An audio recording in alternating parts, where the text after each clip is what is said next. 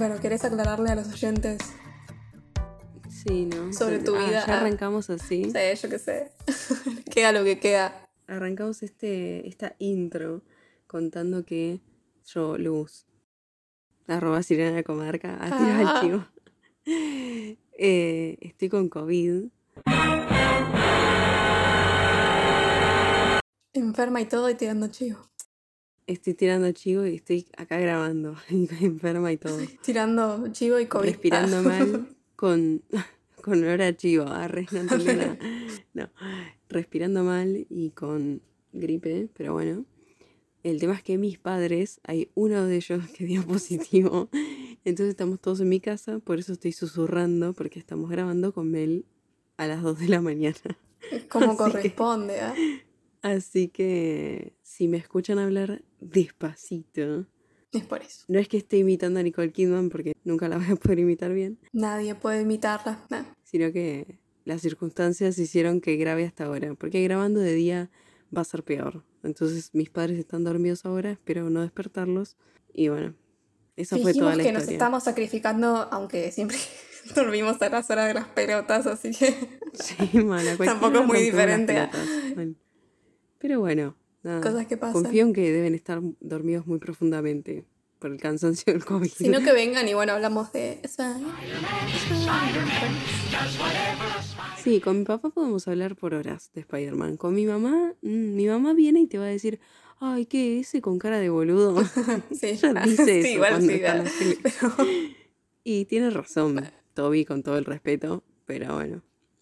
Igual re loco porque nos turnamos para tener COVID en... Igual yo no- Sí. no estoy segura de haberlo tenido, es casi seguro que sí, eh. pero Sí. es como, el anterior tuve yo, este tenés vos, Ah, qué bien. Estamos coordinadas, ¿sabes? El próximo no sé quién va a tener, ah, quizás vos, oyente, agarre mala onda.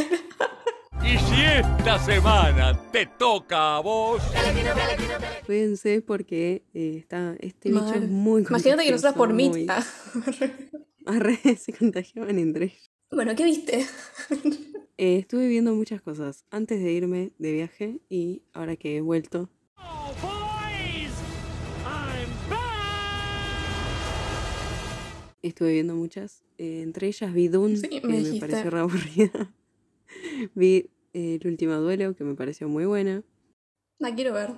Después vi Free Guy, la que todos decían, ay, qué gracioso, qué gracioso, y era Ryan Reynolds. Ay, no me llama ni un poquito la atención. No me llamaba ni un poquito, pero como estaba muy encobichada, no tenía ganas de prestar atención a nada. Una polilla gigante, boludo.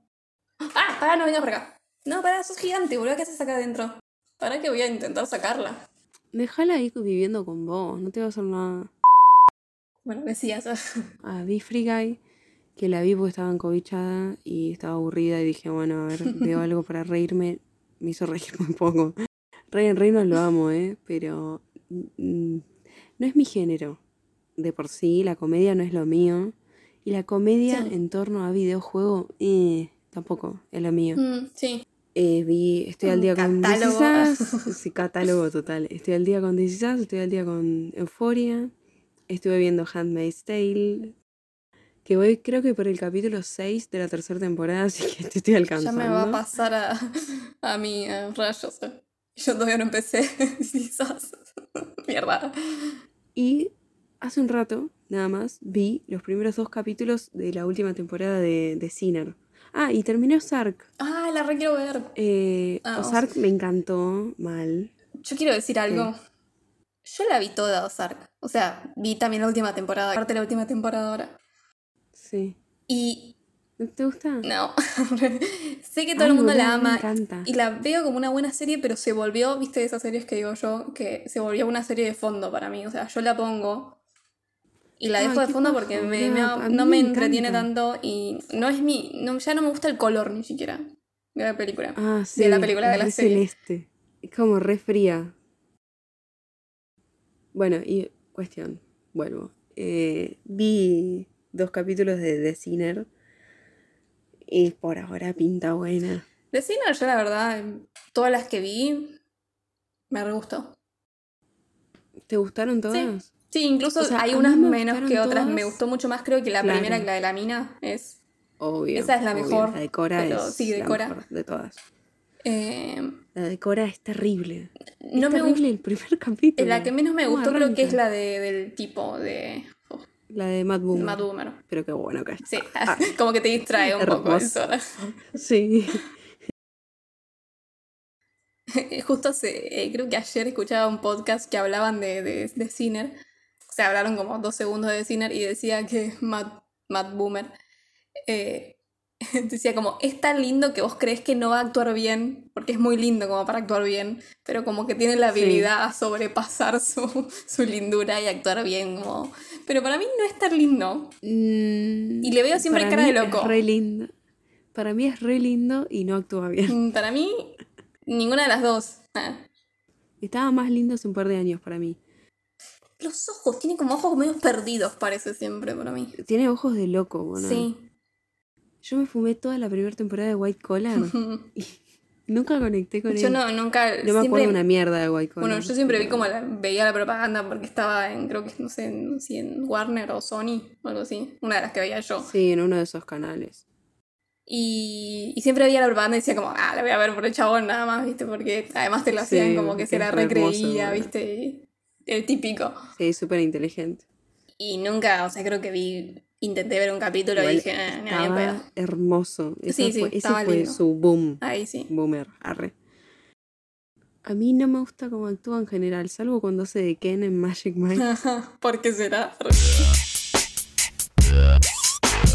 Es que además es el, es el más lindo de todos, porque Channing Tatum, o sea, Sí. es como que, le- que baila mejor y todo eso, pero no es lindo Channing Tatum. Pero no es linda ni en No. pedo, no. Tiene cara de ocho mesinas. ¿Qué? Arre que yo soy ocho mesinas. ¿Por qué es eso cara de ocho meses? ¿De dónde salió? Como que le falta desarrollarse todavía. Le falta un golpe de horno. Nunca lo escuché en mi vida. Yo soy ocho mesinas encima. de Sí. Además se mataba ella sola, ¿viste? Qué bizarro. Pero como mueve Janine. eh. Igual Joe Manganiello vestido de bombero. También. Ah, yo es el, El que marido de está... Sofía Bengala. Ahora. Es el que está Spider-Man. ahora, Mirá, está todo conectado. Lo repensamos. Lo, lo, lo nombré a Sí, propósito. es que pensé el nombre y dije, yo lo vi en algún lado. Lo peor es que no lo, no lo tengo anotado. Porque me da igual. Sí, es. eh, ay, ¿Cómo se llama el personaje? Flash. Flash. eh, que fue su debut. Fue su de- debut en el cine. Spider-Man 1. Pero bueno, ya está, me chupa un huevo. Sí, me chupa un huevo. Lo importante es que llegó a Magic Mike, mostró el lomo y, listo, está con barbita y le queda linda. Y se viste de bombero. arre.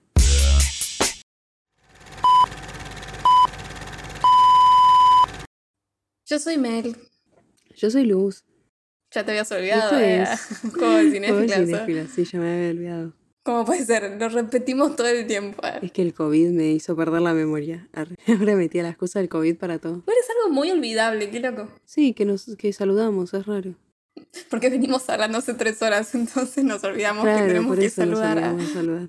Eh, bueno, estamos aquí reunidas para el capítulo 13, parte 1. Para hablar de. Spider-Man del 2002, la original para todos nuestros corazones. ¿eh? Sí, para nuestra generación, ¿no?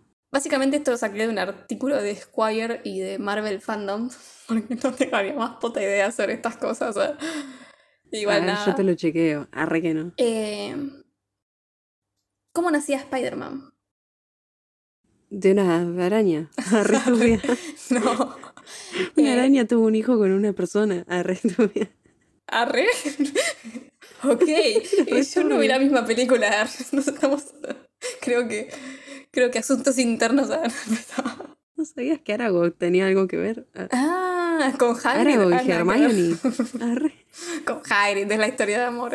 Además, Sí, es mujer, supongo, porque ella tuvo todos los críos, los críos que aparecen en la peli. Pero tendría tener mucha barba. Toby Maguire. ¿Qué? Cri, cri. El COVID atacó otra vez Sí. y dejó a Sí, luz sí. así. Si deliro, es eso. ¿Cómo nacía Spider-Man? A pesar de que su creación se le atribuye a Stan Lee, Sí. hay cosas que apuntan que Jack Kirby le llevó la idea primero a Stan Lee. Y que Kirby sacó la idea de un guionista llamado Joe Simon, que había, que había creado Spider-Man cinco años antes. Es interesante, Harry. Jack Kirby y Joe, y Joe Simon estaban trabajando en Capitán América. O sea, en creando Sí. América y Capitán América para los cómics. Cuando Simon le muestra la versión de Spider-Man que él había hecho, que la había llamado Silver Spider, o sea, araña plateada. Malísimo. sí. Y Simon había desechado esta idea para desarrollar la mosca, Ah, mirá. que es un personaje de Archie Comics. Por eso los, los bocetos originales de Spider-Man que Jack Kirby le muestra a Stan Lee se parecían mucho a la mosca. Al personaje de la Ah, mosca, de- el origen. Al de los lentes, al pelado de lentes. No tengo idea. Por eso yo estoy. cantante, boluda. Sí, ah. Sí, era igual. ah. Quiero comer Kirby quería que Spider-Man sea una, un adolescente con un anillo mágico y que se convertía en un superhéroe adulto después Linterna verde. y que llevaba una pistola que disparaba telas de arañas. Eh, y el traje era como muy parecido al que pensaba al de Capitán América, con colores más Ah, fuertes. Bueno, igual los colores son parecidos. Bueno, son los mismos. Me por eso me encantan. Quiero que lo sepan. Azul y rojo, obvio. Me va a gustar Capitán América y Spider-Man. Solo por eso. Re básica. Bueno, entonces Lee le- como que le encarga que haga cinco páginas para ver cómo el personaje funciona y no le gusta y, le, di- y dice como, bueno, que sea un adolescente siempre, o sea, siempre no, después va a crecer, pero al principio, como todo el comienzo del superhéroe, de- dice que sus poderes se basen en poderes arácnidos, eh, que no tuviera pistolas, eh, que le cubran la cara.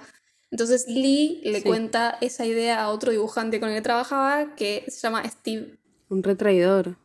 Ditko. Y Ditko incluso llega a estudiar psicología adolescente para reflejar cómo pensaba un pibe de 15 años en el personaje, o sea, alta dedicación. igual, ¿eh? Y el resultado fue el Spider-Man que todos conocemos, que sale, nace el 10 de agosto de 1962 en el mundo de los cómics en Amazing Fantasy número 15.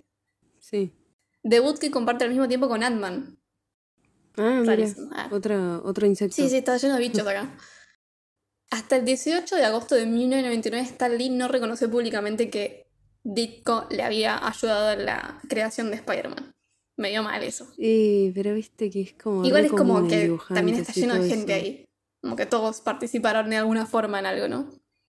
Lo que sí vi es que es como que había alguien, no me acuerdo el nombre, pero que creo que era como uno de los que publicaban los, los personajes, que no le había gustado Spider-Man. Bueno, justo iba a decir eso. El jefe de Stan Lee, Ah, cuando Stan Lee le eso. contó su idea, eh, dice que no le gusta, o sea, dijo, dice, dijo que no le gustaban ni las arañas ni que fuera adolescente. sí, Por eso, en realidad, la pusieron en Amazing Fantasy, porque Amazing Amazing Fantasy era una serie que estaba en decadencia. Sí, sí, Entonces era como que, bueno, no perdían nada por meterlo ahí. Pero a los lectores sí les gustó. Y eso hizo que eh, Spider-Man considere una serie propia de cómics. que el jefe vino y le dijo, Stan, ¿cómo era ese personaje que habíamos creado, que te re gustaba y que, y que nos re gustaba a los dos? Y como Careta. que se lo quedó mirando, onda la puta que te parió. Dice que, que era una araña, ¿te acordás? Ni se acordaba ni quién era. Spider-Man. Bueno, quiero que le hagamos una, una tira de cómic a, ese personaje. Vio la plata, porro. eso. Eso pasó. Sí, re, re. Bueno, cuestión que en estas primeras apariciones ya tenemos la historia del origen de Spider-Man, que es la misma que va a aparecer en la película. Y incluso tenemos la gran frase, Un gran poder conlleva una gran responsabilidad. o sea, esa es de Mundo Cómica, nació en los cómics, pero no la decía el tío Ben, creo. ¿Qué? Aunque es atribuida a Spider-Man, originalmente la frase pertenece a Superman, en su primera aparición de ¿Viste? No, acción en vivo en la serie de 1948. ¿Viste? Yo había leído eso, algo de que en realidad, o sea, sí, la frase está ahí, pero creo que ni, ni siquiera es como, de- no la dice el tío Ben y después se la dan al tío Ben, pero era como una frase de, de- de- de fondo, como un eslogan, algo así. Te va como agregando cosas y amoldando y mejorando la historia para después Sí, en la... obvio, la típica. Sí, ¿no? al principio es como Todos los personajes empezaron Sale así, de cualquier lado. Sí, sí. Probablemente. Hablamos del el origen de Spider-Man como personaje. Pero también está el origen de Peter Parker. Sí. Peter Parker, como en, en el principio de Spider-Man, es el que conocemos. Vive con sus tíos, bla, bla, bla. Tiene 16, 15 años. Se convierte Sí. en hombre araña. Pero seis años después de que naciera Spider-Man en los cómics, nacieron los padres de Spider-Man, porque hasta ese momento no sabía, antes de... O sea, en la historia original no se sabía qué había pasado con los padres y nunca te decían qué les había Sí. pasado. Peter Benjamin Parker es hijo de Richard Parker y Mary Fitzpatrick Parker. Damián. ¿Tenés que estar un maullando solo en el patio? ¿Por qué? Mm, estará solo. Arre. Está hablando con el demonio, no ves. Mal, van a ser las 3 de la mañana. Mirá que en 15 minutos se, es se sueltan todos. Peter Benjamin Parker es hijo de Richard Parker y Mary Fitzpatrick Parker, ambos fallecidos cuando Peter era un niño. Ambos padres eran agentes de la CIA y posteriormente de SHIELD, reclutados por Nick Fury. Tuvieron como última misión infiltrarse como doble agentes en la organización de Fabio Vicentini, que después es Red Skull, enemigo de Capitán América. Sí. Tanto quilombo es como un reputerío. Ah. ganas de complicarse la vida. Mal. Spider-Man del año 2002 forma parte de una trilogía conformada por Spider-Man 2 en 2004 y Spider-Man 3 en 2007.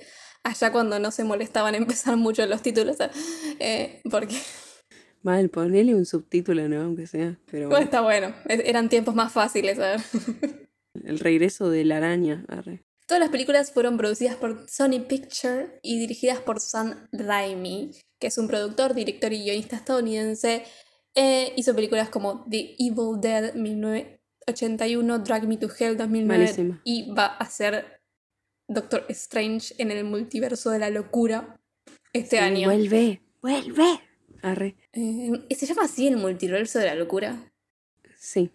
The Multiverse of Madness. Wow. arre. Va a ser la primer peli de terror del MCU. Ah, va a ser otro. Bueno, justo iba. Boludo, te re- Es como que me lees. ah, Lees lo que estoy escrito acá. Porque pu- puse que Sam Raimi, por lo que veo, tiene bastante experiencia en el terror y la comedia.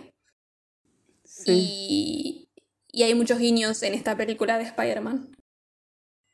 Eh, en 2018, Spider-Man 4 había entrado en desarrollo. Eh, también iba a ser dirigida por Sam Raimi, pero en 2010 Sony Pictures, otra vez está la cosa, está el orto volando. Allá está la ventana. Chau.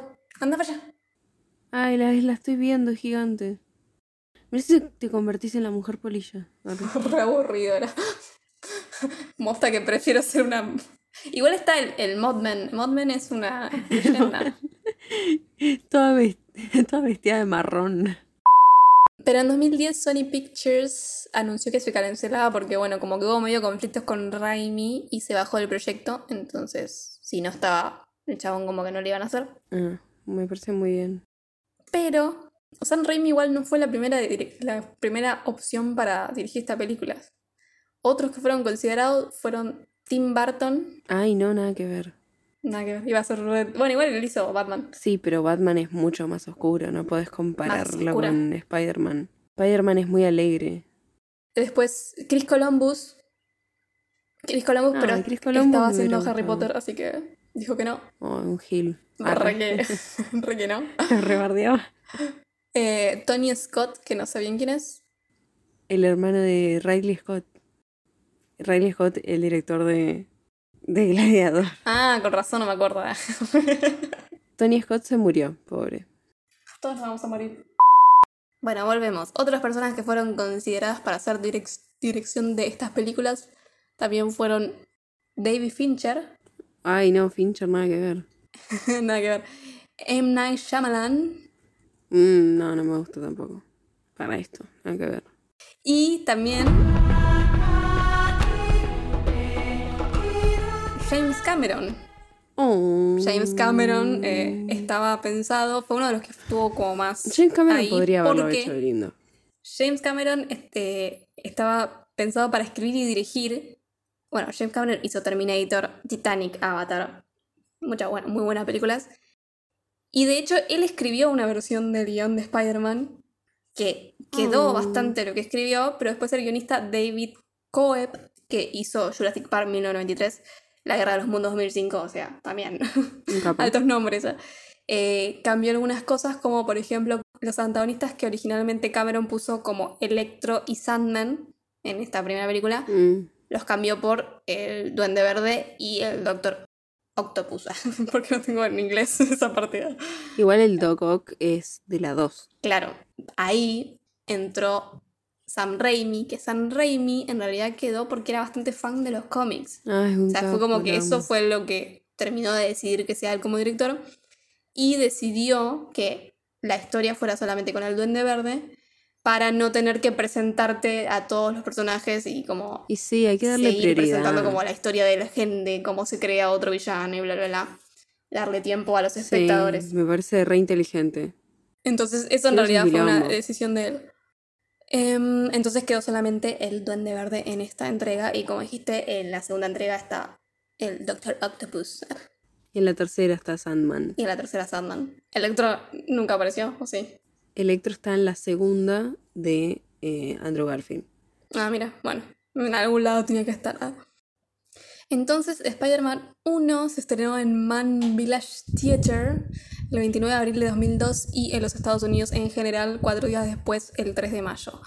Fue la tercera de la serie de películas de superhéroes de Marvel que empezó con Blade en el año 1998 y Sí. siguió por X-Men en el año 2000.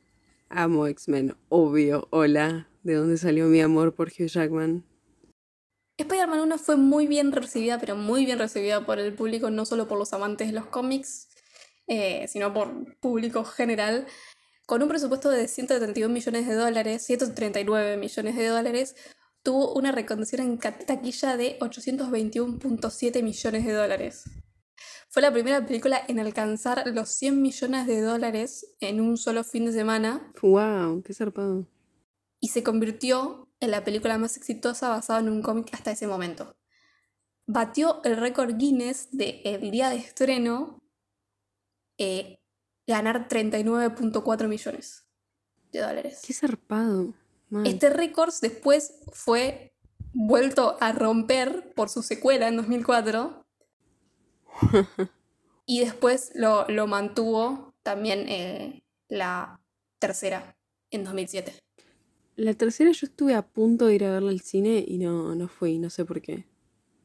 Se me pasó el tiempo, ¿viste cuando Yo- decís? Aparte yo era re yo chiquitita, dependía de otro. No, yo tampoco, pero por eso, la tercera, que yo ya era re Sí. fan de la 1 y de la 2, la quería ver en cine y como sí o sí dependía de, de un adulto, estaba tipo en séptimo grado en esa época. Sí, sí. Eh, no, no sé. Se, se pospuso, se pospuso y después la compré, me acuerdo. Directamente. Qué loco el tipo en DVD. momento Cuando ibas al cine y tenías que después esperar un montón de tiempo para verlas, ¿viste? Sí, mal. Ahora las ves pirateadas. Mal de una. Incluso antes de que salgan en el cine a veces. Mal, boludo. Yo viendo Spencer. Bueno, cuestión que fue también, fue la película, fue la tercer película más taquillera del 2002. Adivina cuál fueron las dos primeras contrincantes. ¿ah? Me suena a dos eh, sagas conocidas. ¿Quién primera, quién segunda? Harry Potter seguro la primera. ¿El Señor de los Anillos la primera? La primer peli, o sea, la primera película más taquillera del 2002 fue El Señor de los Anillos, Las Dos Torres. Y la segunda Ah, me fue encanta. Harry Potter y la Cámara Secreta. Y la tercera, Spider-Man 1. Qué buen, qué buen año, ¿eh? Sí, buenísimo. Me sorprendiste con El Señor de los Anillos. Sí, yo también me sorprendí. Pensé que era más popular eh, en Estados Unidos, ponele Igual taquillera, eh, o sea, Harry taquillera Potter. habla de mundial, mundial. me decís. Así que hay que ver. Ah, bueno, sí, obvio, le rompemos el orto. Para. Harry Potter. Recaliente. Eh, consiguió dos nominaciones al Oscar en Mejor Sonido y Mejores Efectos Vis- Visuales. No ganó ninguno de los dos. Pero bueno, No sabes quién le ganó, ¿no? no. Eh, los efectos especiales estaban dirigidos por John Dijkstra, T-A-S-C, Sonic Pictures Imagine World Inc. Arre. Dije algo en chino más o menos. Y una cosa que aportó eh, Raimi en la dirección fue también que todo lo que es CGI no fuera 100% CGI todo el tiempo porque no le gustaba. O sea, Ay, que parecía eso. falso. Y en mi opinión ayuda bastante al realismo de los efectos especiales porque cuando te das cuenta que es bastante CGI es como que ya se ve medio trucho. Pero siempre Sí, como que está mechado con, eh, con partes en que realmente están los personajes ahí. Además, también se creía que como el personaje de Spider-Man no se le veía la cara, es como que había mucho problema de humanizarlo. Entonces, si fuera que no se le ve la cara y además de CGI, es como que quedaría mucho más trucho todavía. Sí, Pero como se usó a Tobey Maguire y se usó como mucho el molde del cuerpo de él, todavía le quedaba, no sé, como expresión a Spider-Man, ¿no? A pesar de que no se le vea la cara y eso... Sí, eso es re importante Sí, y es como que en un personaje así. es un personaje así que necesitas que, como es para chicos también, porque esta es la novedad de Spider-Man, que era un adolescente, a Sí. pesar de ciertas cosas eh, que ya lo voy a decir. Pero es como. Una de las cosas que decía Stan Lee es que está bueno que. Creo que decía Stan Lee, pero se Sí. lo vamos a atribuir a él como se le atribuye a todo. Ah, Vi el video hace poquito, así bueno, que. fue de que justamente la, la idea era que los chicos vean Spider-Man y crean que pueden ser el- ellos Spider-Man. Porque no, como no se le ve la cara, es como que puedes meter a cualquiera ahí. No se le ve nada, explicaba Stan Lee, que fue, no fue hecho a propósito, pero que con los años eso tuvo popularidad, porque no se sabía si era negro, si era amarillo, si era Claro. verde, o sea, no se sabía el color ni de la piel. cualquiera entonces podía ser Spider-Man. Cualquier nene podía ser Spider-Man. Y es muy tierno eso. Te puedo comentar algo de esa misma edición de Oscars de ese año, ¿sabes quién ganó Mejor Película de Animación? Estoy pensando el año que es, pero no, no sé ni idea. Un viaje, arre. Eh, ¿Viaje Chihiro? Sí. Ah, arre, se moría. Edición de sonido. Ah, edición de sonido ganó las dos torres. Ah, ¿sabes qué te iba a decir? Eh, ¿Y cuál era la otra que me dijiste? Eh, mejor sonido y mejores efectos visuales. Estaba nominada. Mejor película ganó Chicago. Mirá vos, no sabía que había ganado. Mm, no sé Mejor si- director, El Pianista. Boluda, Polanski por El Pianista. ¿Cómo ganó Chicago y no ganó El Pianista? Igual me re gusta Chicago, pero dale, El Pianista. Ah, re indignada. Pandilla de Nueva York, che, qué, qué año, eh. Mal. El Señor de los Anillos, las torres, sí. Ah, entonces de las dos cosas le ganó el Señor de los Anillos. Sí. Bueno, igual tiene sentido porque es como la primera. La más taquillera, justamente. Eh, empezando con la película. A las 3 y cuarto de la mañana. Por Dios. ah. Va a haber spoilers, pero como. Caducó, chicos, caducó esta película, basta. Sí, o sea, yo soy una, persona que no ve películas de superhéroes. La vi. O sea, no quiero jugar a nadie, pero es como. ten- o sea, tenés que ver Spider-Man. Em, la película empieza con una secuencia de títulos medio cómic computarizado. Eh, tenemos los nombres de la gente que trabaja ahí y elementos básicos como tela de araña en la ciudad de Nueva York, eh, la máscara del duende verde, etcétera, etcétera, etcétera. Y como que bueno, nos caracterizan ambientalmente el film. film. Ah, ¿por qué le puse film? ¿Qué sos? bueno, y lo sitúan como en un lugar en Nueva York, ciudad, bla, bla, bla. Que igual la mayor parte fue filmada en Los Ángeles, pero es como, es Nueva York. Y después tenemos una voz en off que nos dice, ¿quién soy? ¿Seguro quieren saberlo? La historia de mi vida no es para los miedosos. Si alguien dijera que es un simple relato feliz, si alguien les dijera que soy un joven... Un y común, corriente, les habría mentido. El drama, o sea, pará, boludo, ¿quién sos? O sea. Bueno, tenemos al Spidey, al Spidey dramático y al toque primera toma bandera de los Estados Unidos. Re yanquilandia. Bueno, pero es muy yankee eh, Spider-Man. Y Sí. Capitán América también.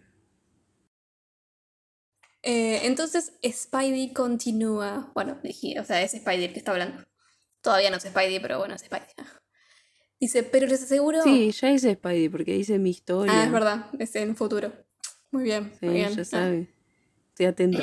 Y dice, pero les aseguro que esta, como cualquier historia interesante, se trata de una chica. Esa chica, Esa chica tiene swing.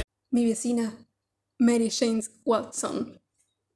Malísimo, bueno. O sea, Apareció con Sherlock Holmes. Arre. o sea, enseguida igual sabemos que es una película de superhéroes, porque es Spider-Man. Y es como que nos meten el, el romance Ah, de prepo. ¿viste? Como para decir, bueno, venga gente también que le interesa esto a- al cine. Mirá que es una comedia romántica también. Cuestión que esta chica, Mary Jane Watson, y esta actriz que la interpreta es Kirsten Caroline Dunst, que siempre en mi vida le voy a decir Kristen porque mi cerebro no puede procesar Kirsten. Ah, ya fue, le vamos a decir Kristen. Tiene 39 años, nacionalidad estadounidense alemana. El año pasado tuvo su segundo hijo con su Sí, pareja de, con 2016, de 2016, Jesse Plemons. Plemons se dice. Es el de Breaking Sí. Bad. Que se conocieron en Fargo. Yo la Ah, vi hace poco. Yo la tengo Fargo ahí, pero no la vi. La primera temporada es la mejor. Y en la tercera están ellos dos que son pareja. Ahí se conocieron. Y se tomaron muy bien. se tomaron muy en serio los personajes. El, el personaje. Sí, ya tuvieron dos pibes. Sí, y el año pasado tuvo el segundo. Su primera aparición de su carrera actoral fue en el cortometraje de Woody Allen, parte de la antología cinematográfica Historias de Nueva York de 1989, y el corto Mm, se llama. Oedipus Breaks. Ni idea. Y a los 12 años, en 1994, hizo el gran papel de la mini vampiresa Claudia en Entrevista con el vampiro. Con Brad. Quiero que Ah. decirlo. Su primer beso fue con Brad Pitt. Bueno, igual. Y dijo que fue lo más asqueroso que tuvo que hacer en su Pero vida. igual- Besar a una persona mayor. Es que sí. Y no sabés lo que decís, Kristen. Nah, Arre. pero sí, igual hay- Kirsten, hay- ah. no solo para ella, siempre, viste, las películas Es hacen un eso. horror igual. Hay muchas películas que han tenido, yo me doy cuenta quizás más ahora de que antes cuando veía las películas, pero es como, ahora tengo esta cosa de que cuando veo algo me pienso en los actores también, como, pienso en que no es real y que son actores actuando. Los padres aprobaron que ella se chape a Brad, boluda, teniendo Es que- 12. Igual es Brad. O algunas otras que participó, eh, Mujercitas 1994, Shumanji 1995, La Virgen Suicidas 1999, Eterno Resplandor de una mente sin recuerdos 2004, Wimbledon 2004, Elizabeth Town 2005, María Antonieta eh, 2006, Melancolía con Lars von Trier 2011 y última The Power of the Dog. Ella no ganó el Oscar igual. Ah, sí, laburan de Power of the Dog. Eh, yo la conozco de, de Shumanji, antes Mm. que de cualquier otra película. Ah, chiquitita también en Amo Shumanji, la vi Sí, mil, mil veces, sí, está sí divina. creo que Shumanji la hemos visto. Tenemos que hablar de Shumanji. Aguante Shumanji. Me encanta. Vemos a Mary Jane en el autobús escolar con un pelo rojo que siempre me encantó ese tono de rojo. Sí, mal. La recagaron en la 2. Y cuestión que la, la abraza un chico y Spidey en ese momento continúa. La mujer que he amado desde antes que me gustaran las niñas. Quisiera decirles que ese soy yo. Hasta me conformaría con ser él, mientras vemos a otro personaje comiendo. Pero después vemos a alguien corriendo al autobús afuera y dice, ese soy yo. Es re graciosa esa parte, igual. Mientras corre el autobús, hasta el conductor lo boludea y no para, y se está cagando de la risa. Y Mary Jane es la que se para y le dice que pare. Un re bullying le hacen. Sí. El, el estudio expresó interés en que el papel de Peter Parker fuera Leonardo DiCaprio. Ay, no te la puedo creer. No me lo esperaba eso, Sí. no sabía. O lo sabía. ¿O no? ¿O sí? ¿O no? Porque ellos, para, no, porque ellos son mejores amigos. Eso lo mm, sabías, sí, ¿no? ah, Lo tengo acá puro puesto. Fred- Freddie Prince Jr., no sé quién es, pero también querían que fuera él. Y después los que audicionaron para el papel fueron Scott Speedman, Jay Rodan y James Franco, que está después como el amigo. Después también alguien que era considerado como por el público, por los fans, bastante para el rol de Peter Parker Spider-Man, era Wes Bentley. ¿Quién mierda es? No conocían a nadie. El pobre Peter Parker es interpretado por Tobias Vincent Maguire o Toby Maguire. Actualmente tiene 46 años, estadounidense, actor y productor de cine. Su primera aparición fue en 1989 en la película The Wizard. eh, y un año después protagonizó el telefilm de Nickelodeon Tales from the Whoop Hot Rod Brown Class Clown. Arre. o sea, no tengo idea qué es eso. ¿Qué? Se hizo amigo de Leo DiCaprio eh, cuando audicionaron juntos para una película y se ayudaban mutuamente para conseguir papeles porque Leo es Más muy lindo. bueno. Arre. Solo por Leo. Yo quería tirarle flores a Leo. Y nada. trabajaron juntos en 1993 en This Boy's Life. Eh, No la vi. después otras películas que estuvo es en Coen Brothers 2009, El, El Gran Gatsby Con 2013, Leo. Pause Sacrifice 2014. Lo que me da pena de este pibe es que siento que tiene una re carrera desde que es re chiquito. Pero tiene una cara de salame Siempre va a ser Spider-Man. Nada más. Siempre va a ser Spider-Man. Sí. Igual es algo bueno. Es como decir que Daniel va a ser siempre Harry Potter. Claro, ¿no? pero bueno, Daniel lo que el- tiene es que todos pensaban eso, pero ahora como que después se re... se abrió bastante y como que estuvo haciendo cosas distintas. Sí, para mí es Harry Potter. igual. Yo no lo vi en otra cosa, creo. Por eso. Después de la película vemos a otro chico que llega en un Rolls Royce a la escuela y está en el asiento de atrás con su padre, o sea que alguien maneja además del Rolls Royce eh, y le da vergüenza que lo vean que tiene plata porque es una escuela pública. Eh, el pibe se baja y se va con Peter Parker, o sea, son amigos. Este dúo de padre e hijo son Norman y Harry Os- Osborn, Osborn Osborne. Son interpretados por William James Dafoe, que siempre le voy a decir No. de feo. Willem. Sí, no, es William. ¿Es William? Se, lo, eh, se cambió después a William Dafoe. Dafoe. Dafoe. Arre. Ah, no, nada. ¿Por qué se le lo cambió a Willem? Originalmente se llama William James Daf- Dafoe, pero no querían que le digan Billy. Ay, qué pesado, boludo. Decí que te digan y se William. puso Willem. Es como Willem, ah, sorry, Willem. Ah. William James Dafoe. Pero, o sea, Dafoe, está bien, otra vez problema con los apellidos. Yo le digo, Yo le digo Dufo. pero es Dafoe. Yo le digo Dufo. No sé cómo se dice. Macarena Papoy. No, no, no, no, no, no. Papoy. ¡Ah! Papoy. Yo le digo de feo porque me hace acordar a la historia de Amityville Horror Story. Es un actor de cine y teatro, coproductor y miembro fundador de la compañía teatral de Wooster Group. Tiene 66 años, nacionalidad estadounidense italiana y fue el sexto de ocho hijos. Ah, la mierda, no tenían tele. Ah. No. Algunas pelis en las que estuvo To Live and Die in LA 1985, La última tentación de Cristo La última tentación de Cristo en 1988 como Jesús de Nazaret, o sea, Se hizo de Jesus. el Esa principal. es de Scorsese, ¿no? o sea. Reckoning 2003, Paris Je t'aime 2006, Nymphomaniac 2013, también The Lighthouse 2019 Tremenda esa. y Spider-Man No Way Home. Otras consideraciones para el papel fueron Nicolas Cage, Ay, no, lo odio, lo odio, lo odio. John Malkovich, Bill Paxton, Mel Ay, Gibson, John. Travolta, Brad Dourif y Robert De Niro. John Travolta, rarísimo. Te tiraba un ellos paso de les arriba del coso, los- ¿viste? Igual puede ser, ¿eh? Eh, No sé. Mm, Pero bueno, o sea, es como no que me yo gusta mucho solamente veo a, No me encanta. de, de feo William. man. Y originalmente fue pensado porque lo, para que lo haga Billy Crudup. Crudup. Tiene cara de loquito. Bueno, igual por el chabón, este incluso eh, se bajó de otros roles para hacer este papel, el de Norman Osborn. Ay, qué garrón. Y después lo terminaron, eh, como era muy joven, como para hacer el papel sí, de te iba a Norman, decir, me parece. eh, lo terminaron cambiando por William. William. Y el hijo entonces, eh, que sería Harry Osborne. Osborn, está interpretado por James Edward Franco o James Franco, 43 años, estadounidense, actor, guionista y director de cine. Inició su carrera en series como Freaks and Geeks. Y viendo un par de cosas leí que tuvo acusaciones medio turbias Sí. eh, de distintos temas. Y nada, Hace siempre me dio igual esa medio vibra de, de turbio a mí.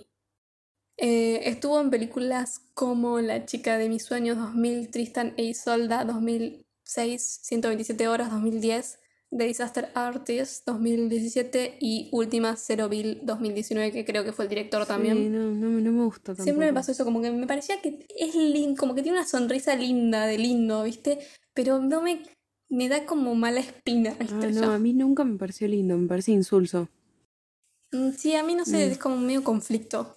Tengo chisme, pero bueno, no sé en qué momento. ¿De qué? De este. Que hubo quilombo con los, con los otros actores. Ah, sí, vi que tuvo con Tobey Maguire porque le dijo cara de sapo o algo así.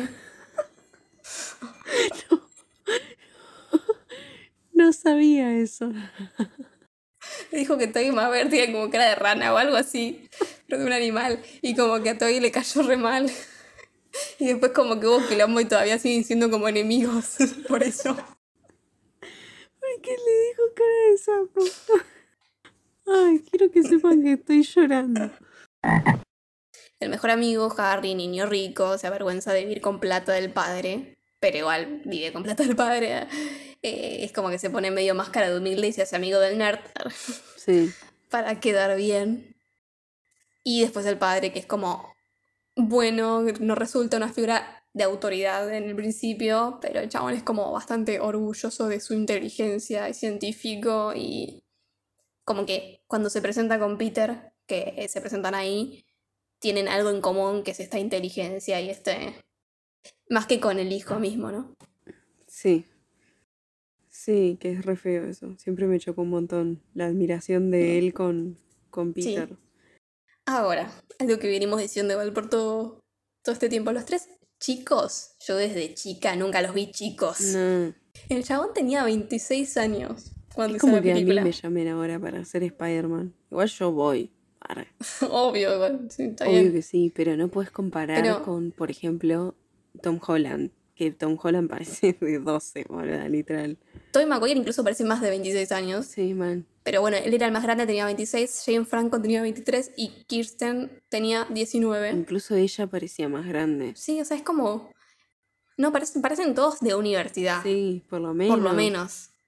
Y enseguida como que van a una excursión escolar donde investigan arañas. O sea, todo tuk, tuk, tuk, en dos segundos fue esto. Yo ni en pedo voy a una excursión donde investigan arañas. Pero no, bueno. yo ese día me enfermo.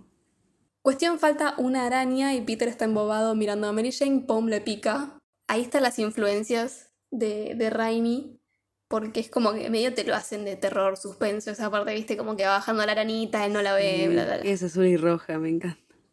Sí. En el cómic, en realidad, la araña era radioactiva. Sí. Como Una, araña- una araña radioactiva todo la en que le los pica cómics, y... sí. re- Sí, sí, o sea, es como solucionemos todo con Sí, radiación. ¿no? re.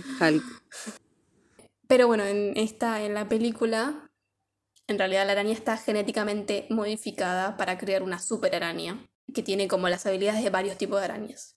Es una araña esteatoda que la eligió Steven R. O sea, ¿es real esa araña? y la pintaron de azul y rojo, Ay, ¿la pintaron? ¿De verdad? Mientras la araña estaba anestesiada. Ay, pobre. Sí. Qué feo. Qué horror. ¿Viste? Siempre todas las películas tratando mal a los bichos. Empezamos Mm. con la polilla de, de coso que se murió y vos no le tuviste lástima del Señor de los Anillos. Pero la polilla vivió para hablar con Gandalf.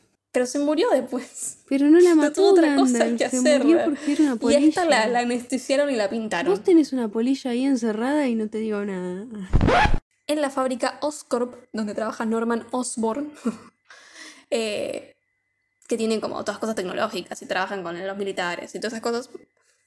eh,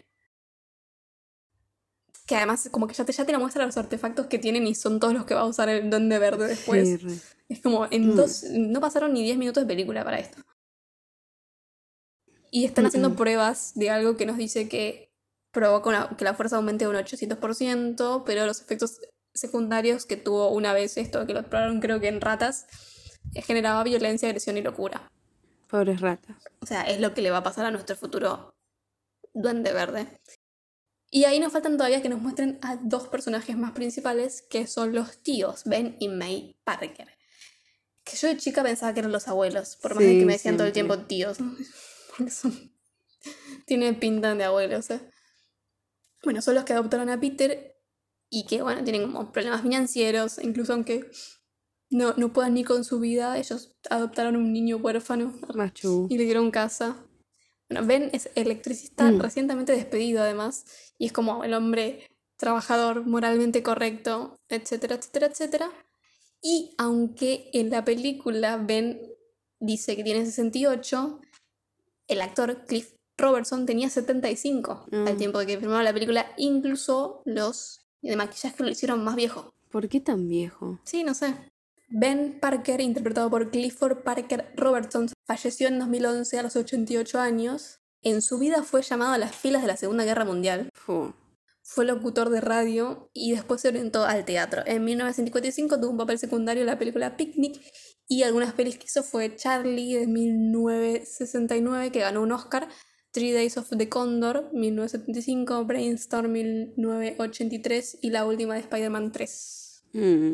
Por otro lado, Maybell Parker o May Parker es la tía buena que parece una abuelita y que por más de que no parezca porque parece como re pobrecita, pero es una mina fuerte porque Es una genia. pasa por un montón, ¿viste? Es una genia. Eh, está pro- protagonizada por Rosemary Ann Harris, que tiene 94 años, británica.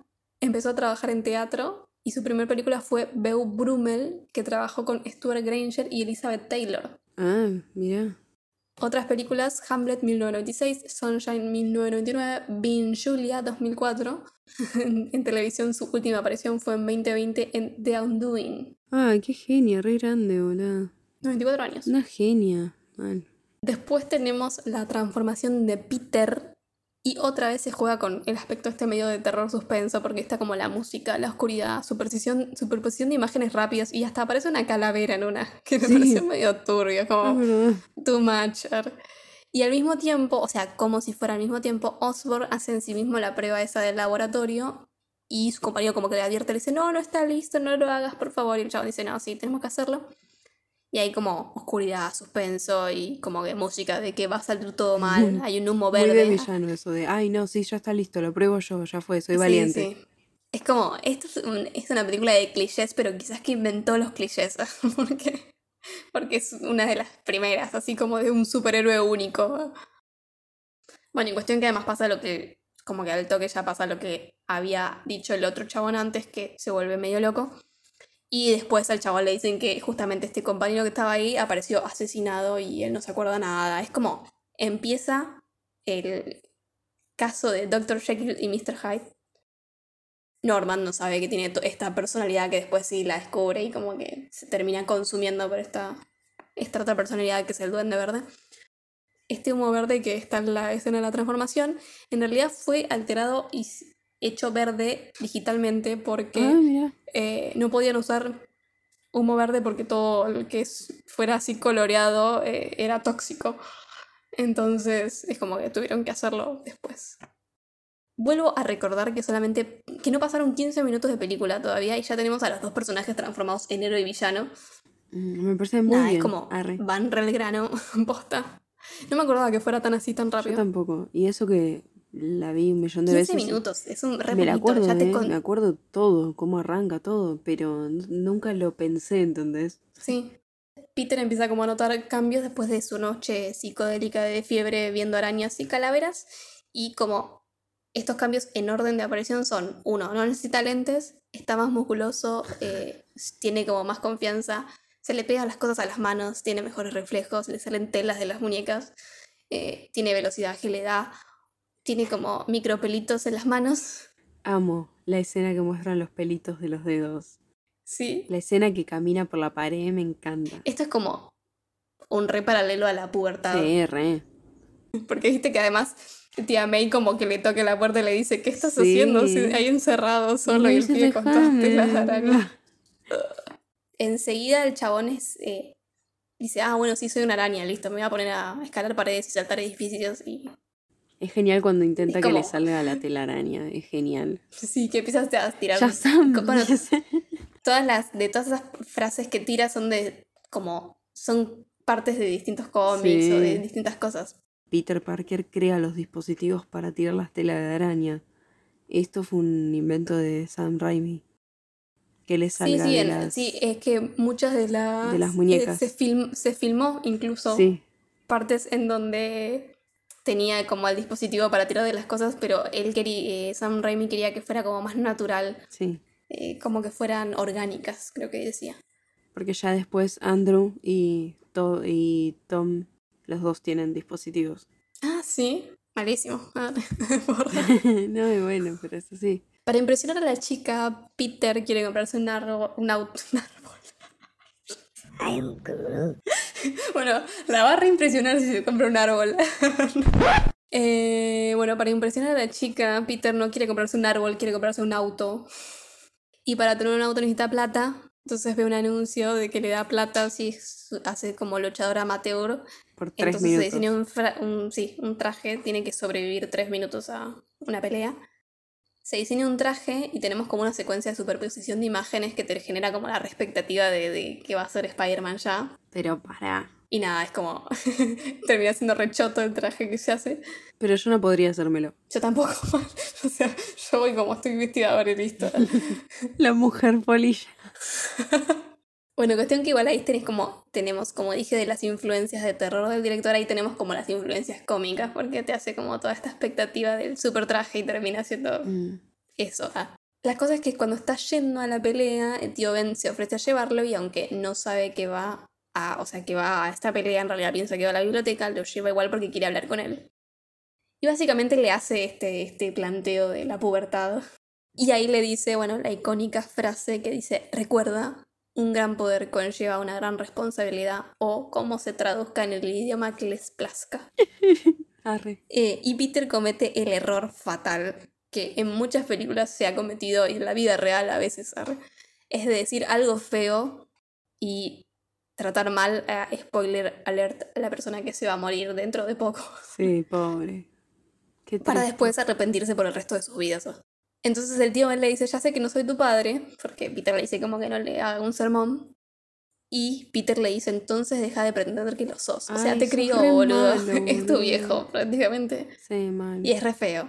Porque además no es solo feo porque le dice eso, sino por la reacción de Ben. Ben no le dice nada, le dice, tenés razón. Y mira con cara de triste Mi amor. y como pobrecito. que se queda así, o sea, lo lastimó. Sí, re feo. Y después se muere. Fatal. ¿eh? O sea, si, la- si Mufasa fue una muerte trágica, creo que la de tío Ben está cerca del Sí, top re. 10 de muertes Y trágicas. aparte, bueno, todo lo que. Cómo, cómo se llega a la muerte de Ben. Sí. Finalmente tiene la pelea con ese traje ridículo que hablamos antes y nadie como se cree que le va a ganar al tipo musculoso que se hace llamar rompehuesos, no sé cuánto, tiene un apellido McGee. Es creo un es. asco el chabón. Es Eh, genial. Qué pequeño dato, el chabón era un, un luchador de lucha libre de verdad. Ah, sí, eso lo sabía. Sí. No sé dónde lo escuché. El actor. Y, y otro punto de, de lo que digo de comedia del director es que Peter Parker dice que se hace llamar la araña humana, eh, The Human Spider, y el, presenta- el presentador cree que es un nombre re estúpido, entonces lo presenta como Spider-Man y el chabón, Peter dice como, no, no voy a salir, no dijeron mi nombre. o sea, boludo, es mucho mejor. Pero ahí es como el nacimiento del nombre Spider-Man, eh, que se llama la película. Es buenísimo. eh, bueno, obviamente nuestro Spider-Man gana la pelea, el público se vuelve loco y de los 3 mil dólares que se suponen que le iban a dar por durar 3 minutos, el chabón le hace, o sea, él como el jefe de ahí, lo caga y le da 100 dólares nada más. Entonces, cuando un tipo va y le afana al chabón del lugar, Peter se queda quietito y no hace nada, porque es como, dijimos, es un superhéroe bastante humano, entonces tiene resentimientos. Y además, para mí está bien, no importa. Porque no hace nada para detener el ladrón Aparte se la devuelve. Aparte se la devuelve hasta con la frase. Sí, Tus necesidades no son problema mío. sí, es el, el comeback. Eh, pero bueno, como el tío Ben nos dijo antes, con un gran poder conlleva una gran responsabilidad, entonces como si el universo dijera, che, vos tenés mucho poder, no cumpliste tu rol de superhéroe, estas son las consecuencias que vas a pagar. Inmediatos. Sí, entonces el ladrón que se escapó termina disparándole al tío Ben para robarle el auto. Para mí igual es una forrada, porque además te ponen al, al ladrón diciéndole gracias porque Peter como que le paró el, el ascensor y lo dejó escaparse. O sea, es un pibe de 16 años que tiene que parar un chabón con un arma Sí, obvio. Para- Obvio que no. sal- a salvar a alguien que lo cagó recién. Para mí es como que estaba bien que él no haya hecho nada. Sí, sí, para mí Y también. que lo haya dejado escapar, pero, Pero bueno, igual como que culpa no el destino le dice, sí, obvio. Además, justamente había, le había dicho eso a, a tío Ben, le había dicho que no era el padre antes. Como, triste.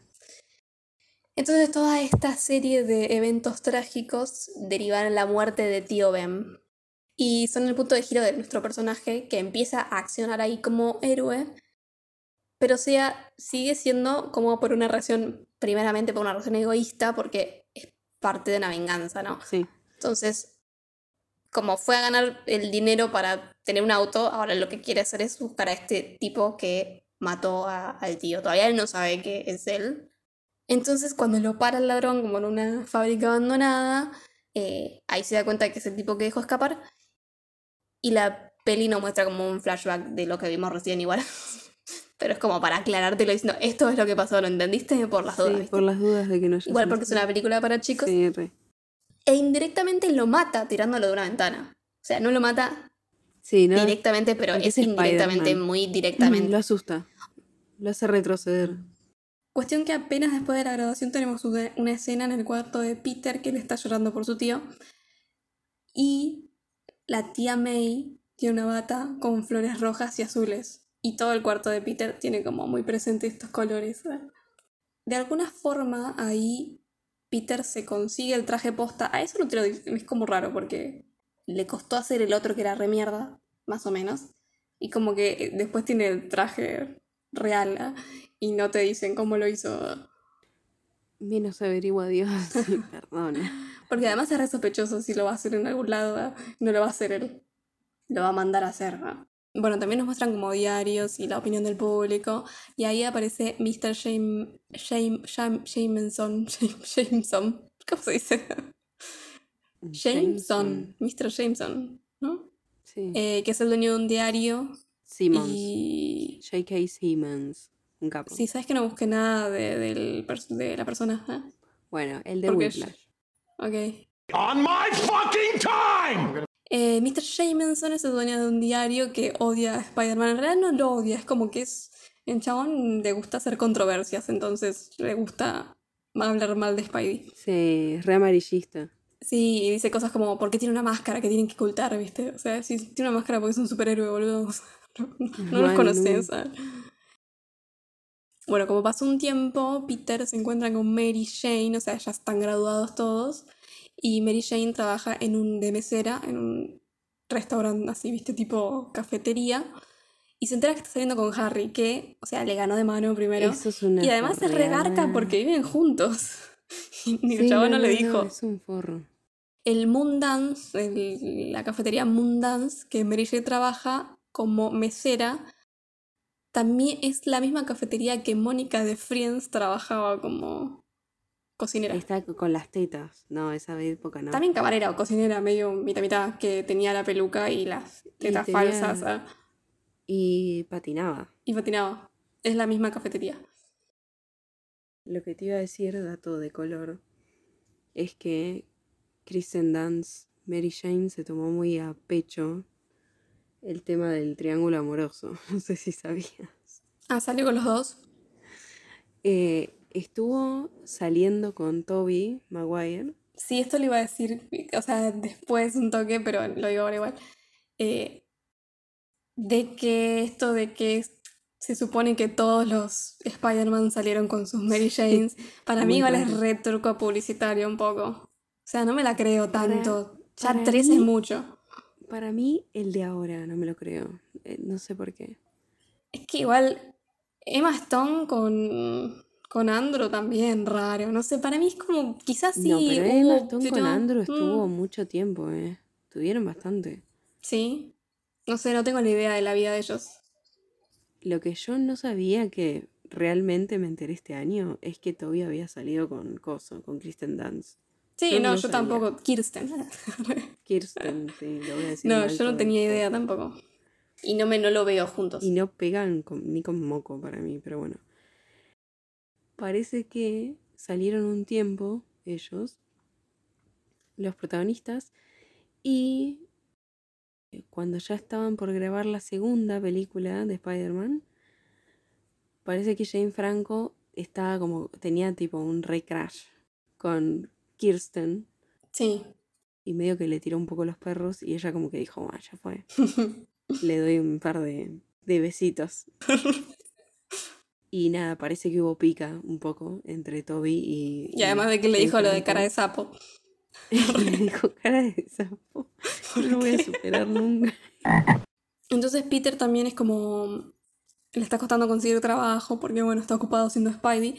Y entonces se saca foto a sí, a sí mismo siendo Spidey para vendérsela al diario de Jameson. Me encanta esa parte, es como...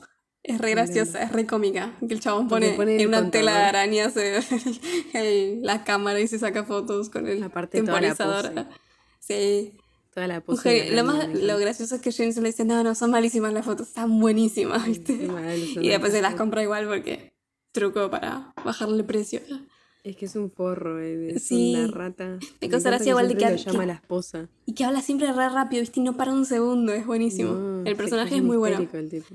Después de que lo despiden como de su propia compañía a Norman, ataca un evento que creo que es como un, un festival eh, así como cultural o algo así. Sí, Y que hay mucha gente, es en Times. Square. Y sí, en el, el balcón está Mary Jane con Harry como pareja, como que le iba a presentar al padre además. Y toda la gente Sí. que lo, lo echó de su propia compañía. Que me saca que Harry le dice, no te pusiste el vestido negro que te regalé. Sí. Bueno, No. pequeño detalle, como vuelvo con los colores, Mary Jane está de rojo y Harry está de azul. Sí. Mary Jane está como con un coso así, como un, con un kimono que le queda divino. Sí, con el pelo ese también. Pero lo que me encanta de esa escena es el momento en el que llega el duende verde y, y tira las bolitas arre, Sí. y hace reventar todo y, y se cae ella. El grito de ella es perfecto, pero tipo...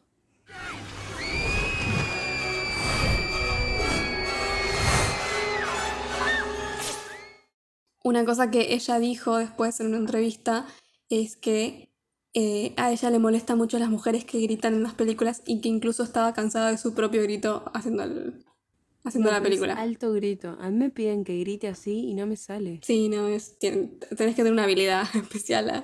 Entonces Peter hace como que la, la gran Superman, porque en realidad Peter estaba ahí como sacando fotos al principio.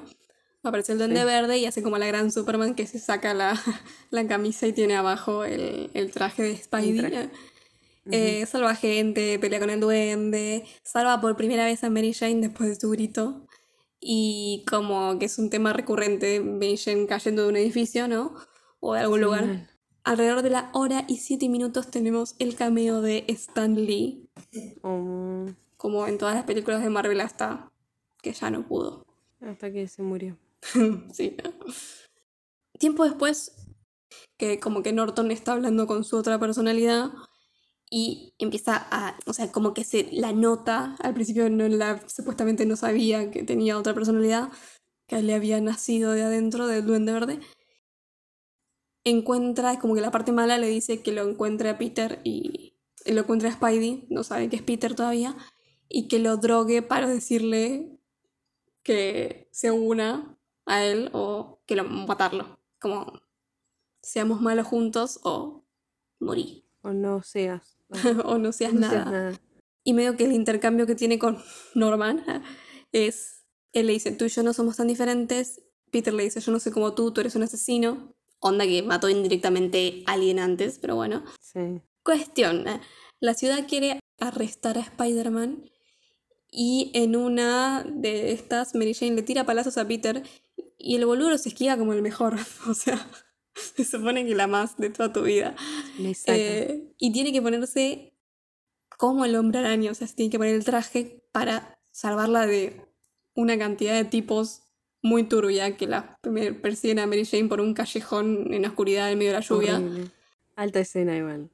Y bueno, ahí- ahí pasa, obviamente, el, después de salvar a Mary Jane, pasa el icónico beso de Spidey dado vuelta y ella, eh, que ya sabe que es Peter. O sea, le acaba de decir además una frase que le dijo hace dos segundos cuando estaban hablando. Para mí ya sabe que es Peter. Y una cosa, pequeño dato, que ese beso se le complicó a Peter, porque estando dado vuelta y con la lluvia todo el tiempo le entraba agua a la nariz. Ay, sí, algo Era re leí. incómodo. Qué feo. Y es como que tenía que estar todo el tiempo sacándole, o sea, limpiándolo y... Sacándose los mocos. sacándose la moca, le estornudaba en la cara a Kirsenar. Después de Spider-Man salva a un bebé en un incendio. Y cuestión que ahí se encuentra con el, de- duende verde otra vez. Y bueno, tiene una Es buenísimo. la pelea y tienen como una pelea llorando. re Matrix igual. Re referencia a Matrix, eh, esquiano o neo, neo, esquivando balas ahí.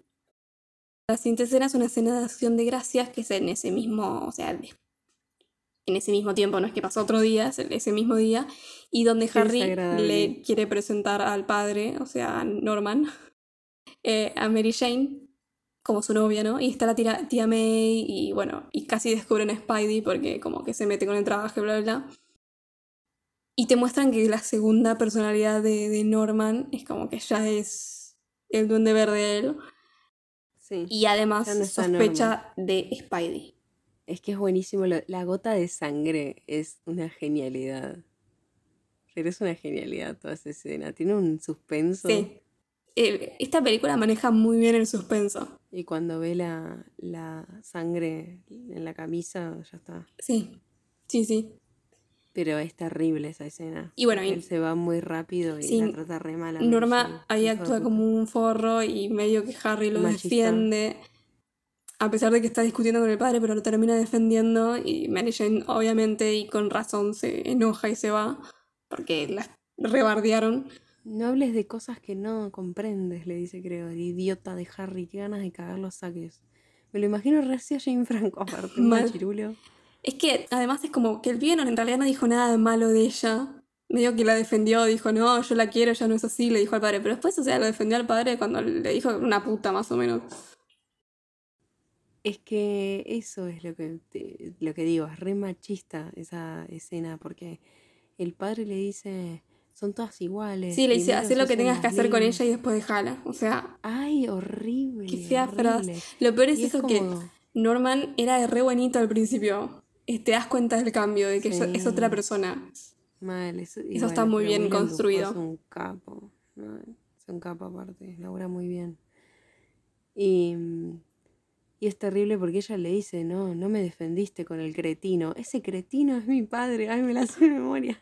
Además, el chabón, lo loco es que todo el tiempo De es memoria como- en castellano. es la típica como. eh, yo lo. O sea, él lo puede insultar todo el tiempo al padre, pero que otro le insulte está mal. O sea, para.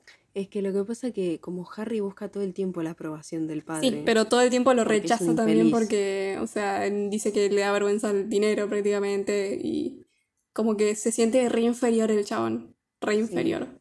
tiene un re complejo, mal. Entonces la, la personalidad de Duende Verde convence a Norman de que tiene que hacer sufrir a Peter, que ya saben que es Spidey, y básicamente dice, instrúyelo en las cuestiones de pérdida y dolor. Bien, tranqui, ¿eh? y le dice que ataque primero el corazón. Entonces, enseguida tenemos una...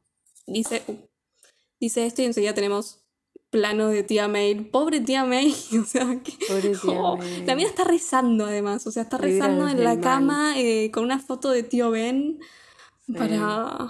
Termina la frase. ¿Con qué necesidad? Sí, sí, y Aparte bueno, que es desagradable él en todo sentido, porque, bueno, ya en la escena de, de Acción de Gracias, ¿viste cómo mete los dedos en la mayonesa? Pero la puta madre, boludo, que, que la tía May le dice Norman. Tipo, sí, caga y, a el- y la cara de él, Y ¿viste? la, cara de él te, te voy a miedo. matar. Sí. Lo- eso es lo loco, es que como que te das cuenta sutilmente, eh, Willem logró hacer esto como de que primero parece re bonito, como re inocente, re todo, y como va escalando de que va ganando la personalidad del duende verde y que ya no es más eh, esos ojos, que abre esos ojos y. no O sea, con la mirada te transmite que te transmite de cara de asesino, o sea, de loco Mal. asesino. Sí, está re loco. Ahí Mary Jane, como en el hospital, le dice medio que está enamorada de Spidey. Y Qué boludez eso, paréntesis. es, es cualquiera. Dale. Y ahí Peter le dice algo que se supone que debería parecer romántico, pero es volante, o sea, no tiene sentido lo que dice. Y ella se queda mirando como emocionada, pero para mí es como mirando diciendo, ¿qué mierda estás diciendo, Peter? o sea, deja las drogas. Ah, sí. Que te sentís bien. No, no, pero... Sí, como que encontrás la paz. Sí, pero algo así para mí tiene-. Vuelvo con los colores, cuando Harry le, los engancha a Peter y a Mary Jane, o sea, a Mary Jane, teniendo este momento romántico, eh, Harry está vestido de verde. Sí, que el momento es nada más que se están agarrando la Sí, mano. Y o sea, son amigos de toda la vida prácticamente. Bueno, no amigos, pero son vecinos. ¿eh? Bueno, pues se conocen, claro.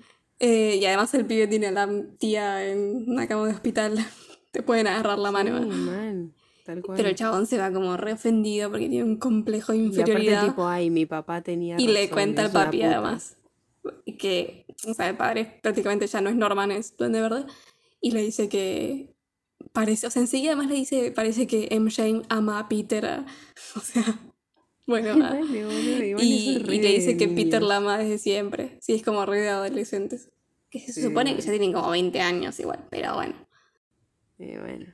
Y bueno, obviamente ataca el corazón, entonces el Duende Verde secuestra a Mary Jane.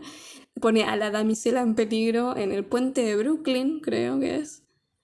Y eh, empieza a explotar cosas y agarra un- una de esas cabinitas, no sé cómo carajo se llaman, eh, teleféricos. Lo importante es que está lleno de nenes eh, y lo que hace el duende verde es como que de una mano los agarra eso cortando el cable y como que quedan colgando que si lo suelta se mueren. Y de la otra tiene a Mary Jane también colgando que si la suelta se muere y es- le hace elegir, ¿no? Pero bueno, como que en esto el universo finalmente está del lado de, de Spidey. Entonces logra poner a Mary Jane y a todos los niñes a salvo. Muy bien. Y después viene el mano a mano con el duende.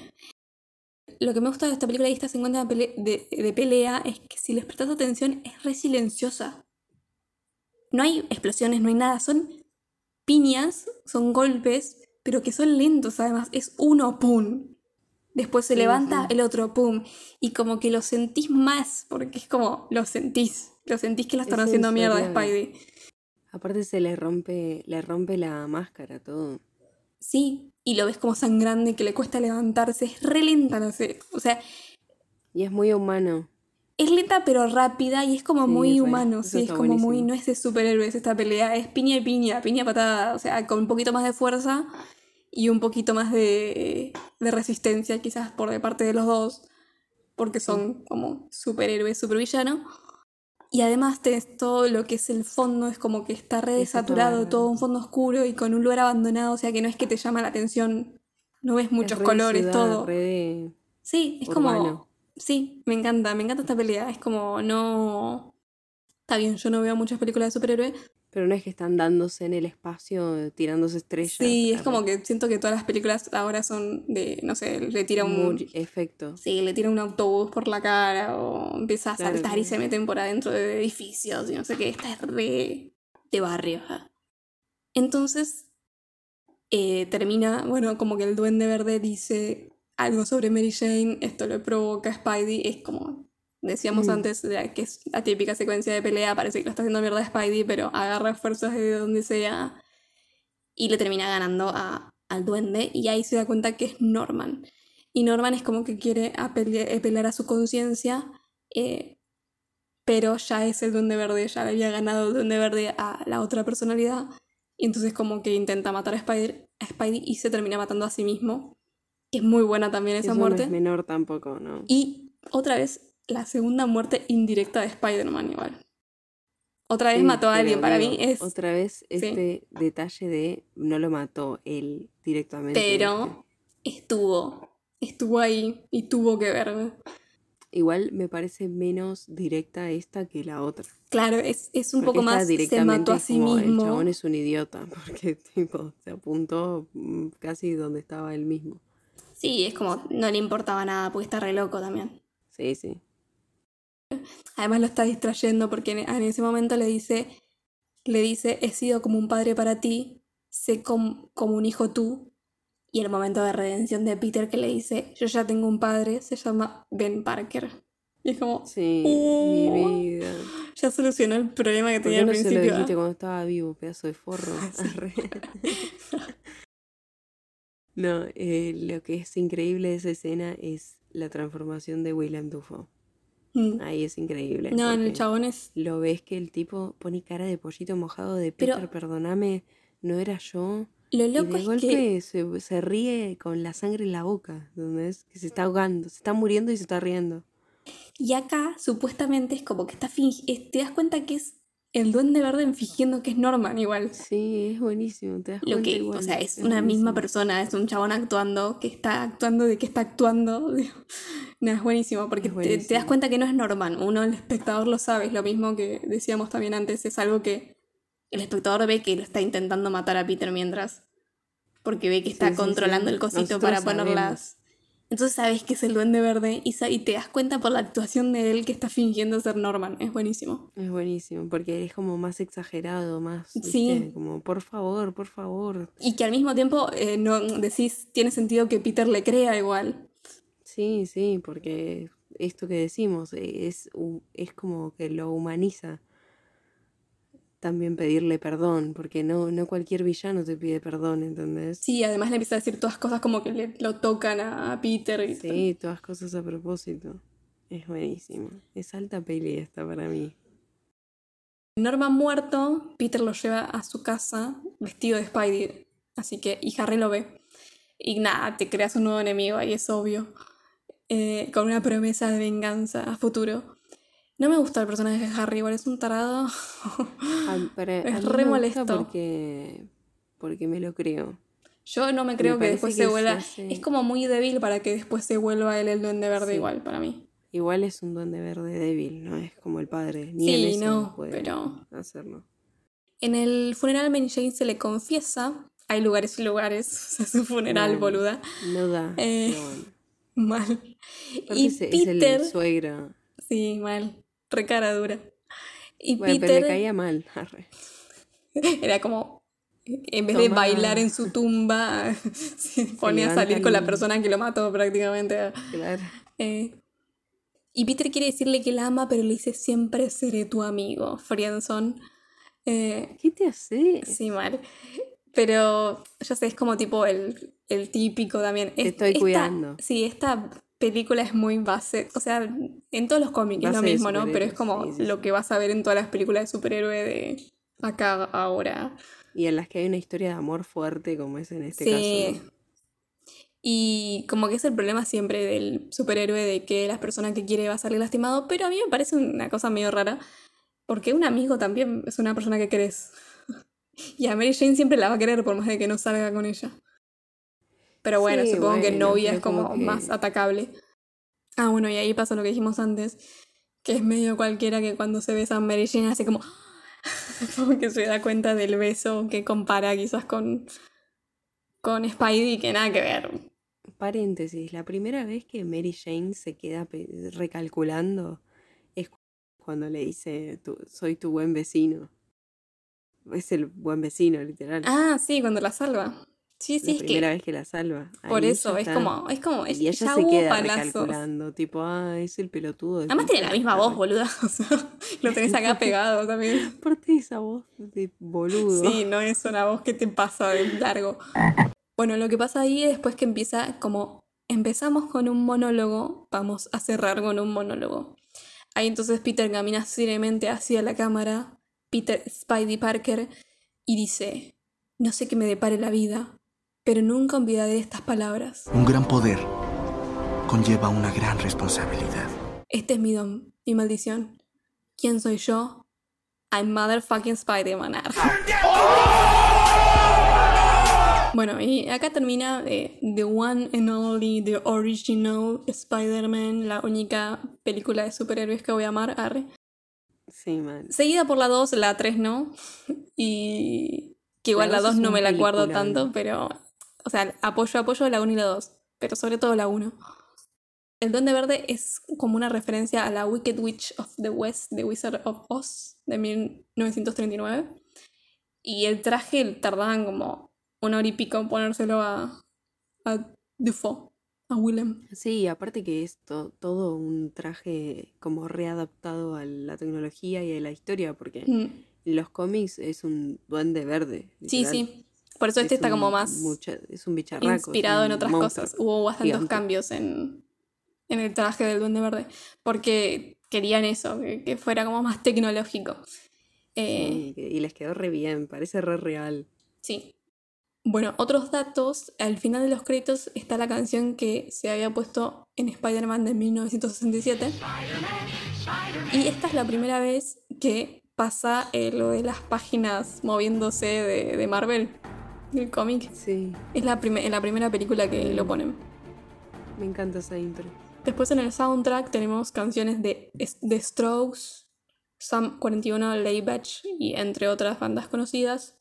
Y pequeña cosa que justo que decías antes que esta película es muy yankee, o sea, muy estadounidense, hubo escenas que también aparecían en el teaser, en el tráiler y en pósters que las tuvieron que sacar porque se veían las torres gemelas. Ay, qué fan. Esta película fue filmada antes del 11 de septiembre del 2001, del 2001 y se estrenó después. Entonces era un tema re sensible y se quiso se sacó un montón de cosas, se sacaron escenas en donde se veía la... Por ejemplo, había una escena que habían ladrones robando y se iban en un helicóptero y se veían las torres gemelas y las tuvieron que sacar. Y hay pósters que se venden ahora por un montón de que ese Spider-Man creo que no sé si en el fondo o se ve como en los, viste, el reflejo de los ojos, se ven las torres gemelas. Qué eh, terrible. Y si era un tema sensible justo en ese momento, porque pensá que esto Sí. se, es septiembre, 11 de septiembre de 2001 pasó y esto se estrenó al principio del 2002. Eh, Hugh Jackman iba a hacer un cameo como Wolverine. Pero incluso fue a Nueva York para filmarlo todo, pero se les complicó como conseguir el traje de X-Men del 2000, entonces no pudo pa- aparecer. Ay, me muero, imagínate, mi amor, lo amo. Aparte que es re graciosa la relación de Spider-Man con Wolverine. Ah, no sabía que tenían que- relación, ¿no? Yo que, sí, yo que vi la, la serie de dibujitos de Mm. Spider-Man, que se llama The Ultimate Spider-Man, es como que se cruzan, creo que con el primer personaje que se cruza en esa serie es con Wolverine. Y todo el tiempo está Spider-Man así, le dice, por favor, bañate, porque tiene olor feo. ¡Qué feo! Porque Wolverine es como re animalito, o sea, Hugh es como Sí, re sí. limpio, ¿viste? Pero en el cómic es un animalito, guepardo, o sea.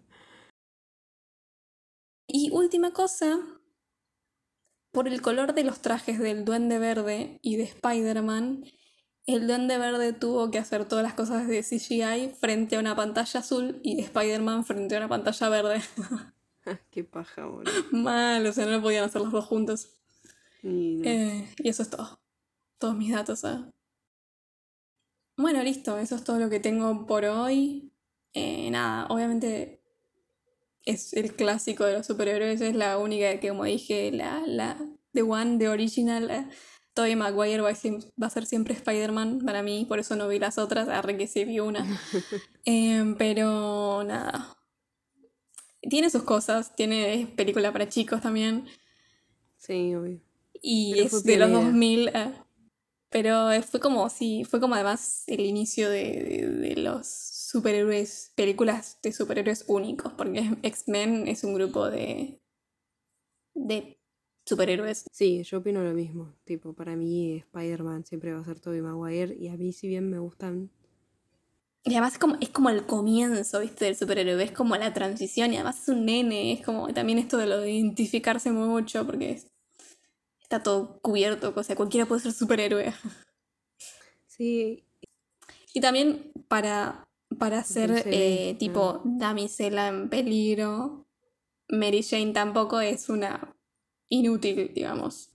sí, no, y aparte tiene personalidad, eso Sí. está bueno. Es un buen personaje Mary Jane. Sí, sí. Obviamente Y- que sigue, sigue con estereotipos de, de superhéroe, de villano, de la chica en peligro, pero es una buena película. ¿Estás para poner puntaje? Sí, sí. Vamos a ponerle puntaje, ¿no? Eh, sí, Sí. igual es como. Estoy en conflicto con los puntajes porque siento No, que ya no tienen sentido, pero le voy a poner un puntaje que. No sé si tiene mucho que ver con la película, tiene que ver con que. con la vida misma. Eh, y le voy a poner un. 4. Obvio. Porque Sí. menos de 4 me parecía que no iba y más de No, 4 es no imposible, ah, porque no es una película perfecta ni en pedo.